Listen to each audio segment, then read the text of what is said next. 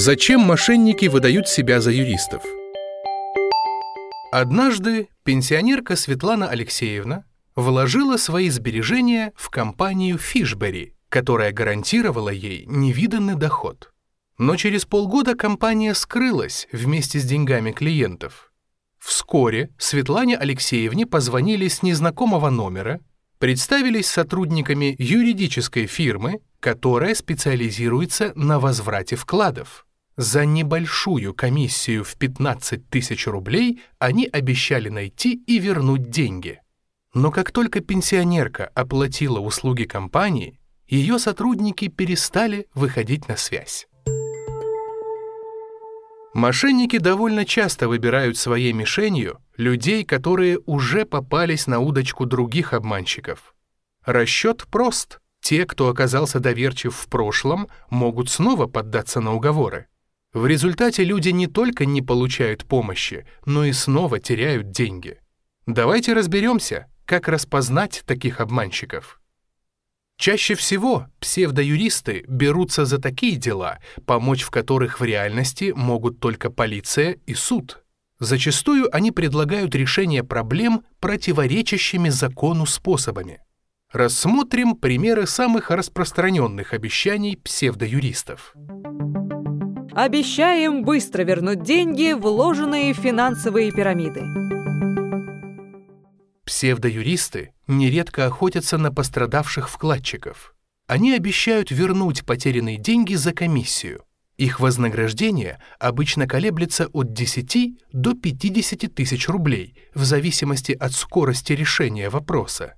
На самом деле это фирмы-однодневки, которые не ведут никакой реальной работы – Мошенники исчезают сразу после того, как получают деньги от обманутых вкладчиков.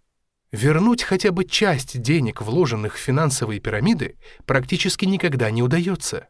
Даже настоящие юристы вряд ли выручат. В лучшем случае помогут составить иски и собрать документы для суда. Если пирамида, в которую вы инвестировали деньги, попала в реестр фонда по защите прав вкладчиков и акционеров, можно получить компенсацию за счет государственных средств. Для этого надо обратиться в фонд самостоятельно.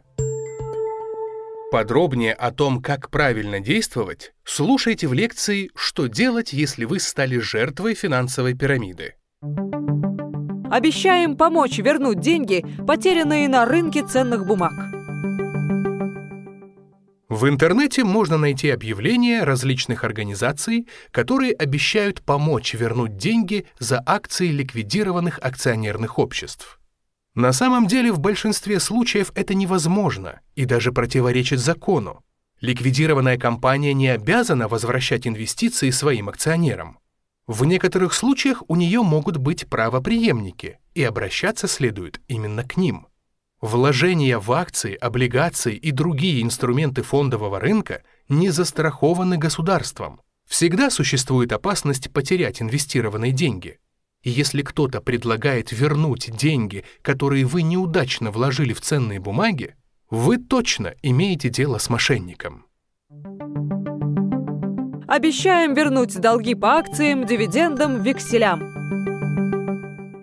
Некоторые псевдоюристы предлагают акционерам помочь получить дивиденды, которые по какой-либо причине не были ему выплачены несколько лет назад.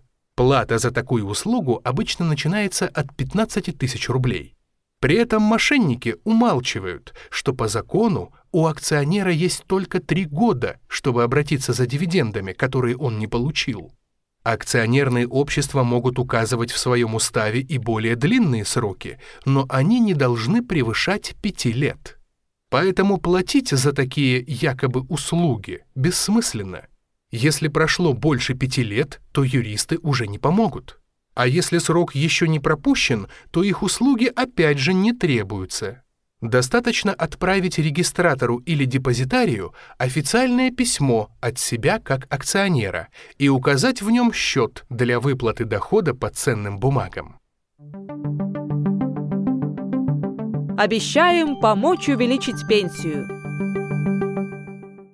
Нередко жертвами мошенников становятся пенсионеры. Псевдоюристы предлагают им помощь в подготовке документов для якобы оформления надбавки к пенсии или якобы компенсации от пенсионного фонда. Разумеется, это обман. Ни то, ни другое законодательством не предусмотрено. Поможем разыскать вклады. После смерти человека его наследники могут получить его вклады, деньги на счетах и другие финансовые активы. Но как узнать, чем владел умерший? Многие ищут ответ в интернете, и вот тут-то и приходят якобы на помощь организации, которые обещают разыскать вклады наследодателя. Важно помнить, что информация о счетах, вкладах и ценных бумагах человека – это конфиденциальная информация. Банки и другие финансовые организации имеют право сообщать данные о собственности покойных клиентов только тем, кого умерший при жизни указал в своем наследственном распоряжении, и нотариальным конторам, которые ведут наследственное дело. Юристы, которые обещают разыскать вклады и другие активы покойных людей, это мошенники. Подготовим обращение в госорганы от вашего имени. Некоторые компании обещают за деньги направить обращение в государственные структуры, хотя любой человек имеет право сделать это бесплатно. К тому же у всех госорганов сейчас есть интернет-приемные, куда каждый может направить запрос или жалобу. Обратите внимание, с помощью каких приемов псевдоюристы завлекают клиентов. Прием первый. Обманщики агрессивно рекламируют себя. Это может быть реклама в интернете, в поисковиках, баннерных объявлениях или в соцсетях. Практически всегда мошенники действуют очень профессионально. Они настраивают контекстную рекламу именно на тех пользователей, которые искали новости о рухнувшей пирамиде.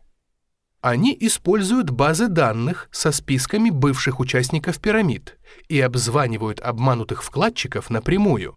В разговоре представляются адвокатами и выдают себя за реальных людей из коллегии адвокатов. Они прибегают к e-mail рассылкам и даже к уличным объявлениям. Главный тезис их сообщений – стопроцентный результат. Люди теряют бдительность и поддаются на яркие слоганы – поскольку желание вернуть свои деньги иногда затмевает способность здраво оценивать информацию. Прием второй.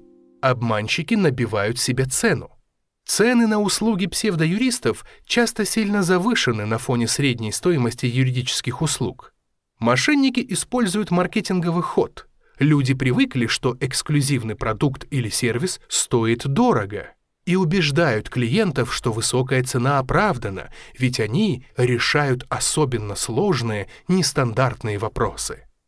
Первая консультация в качестве приманки бывает и бесплатной, зато итоговый ценник за услуги зачастую несопоставим с результатом.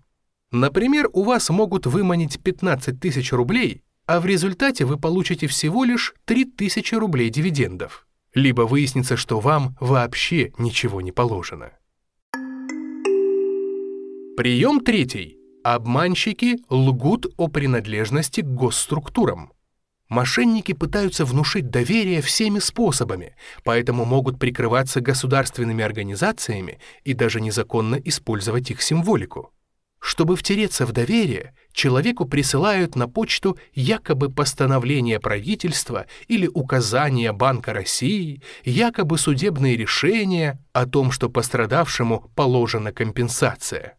Нередко обманщики выбирают названия, похожие на названия официальных структур, например, Комитет по защите акционеров или Центр по защите прав обманутых вкладчиков. Часто ссылаются на сотрудничество с реальными организациями. Наши партнеры УФАС России, Банк России, Роспотребнадзор.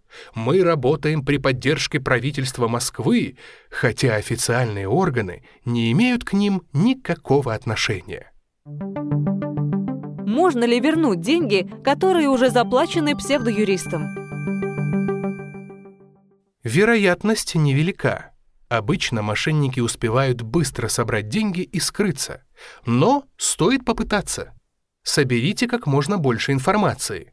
Сделайте скриншоты сайта организации, скриншоты переписки с ее сотрудниками, найдите подтверждение платежа, реквизиты, по которым вы перевели деньги, и обращайтесь в полицию. Скорее всего, ваш случай не единичный, и ваше заявление повысит шансы быстрее найти преступников. Если же организация, которой вы перевели деньги, еще существует, можно подать на нее в суд. Куда обращаться, если нужна помощь квалифицированного юриста? Некоторые люди имеют право на юридическую помощь за счет государства. Например, семьи с доходом ниже прожиточного минимума, инвалиды первой и второй группы, ветераны и другие льготники. На сайте Министерства юстиции можно найти официальный список центров бесплатной юридической помощи в каждом регионе России. Все остальные должны оплачивать услуги юристов самостоятельно.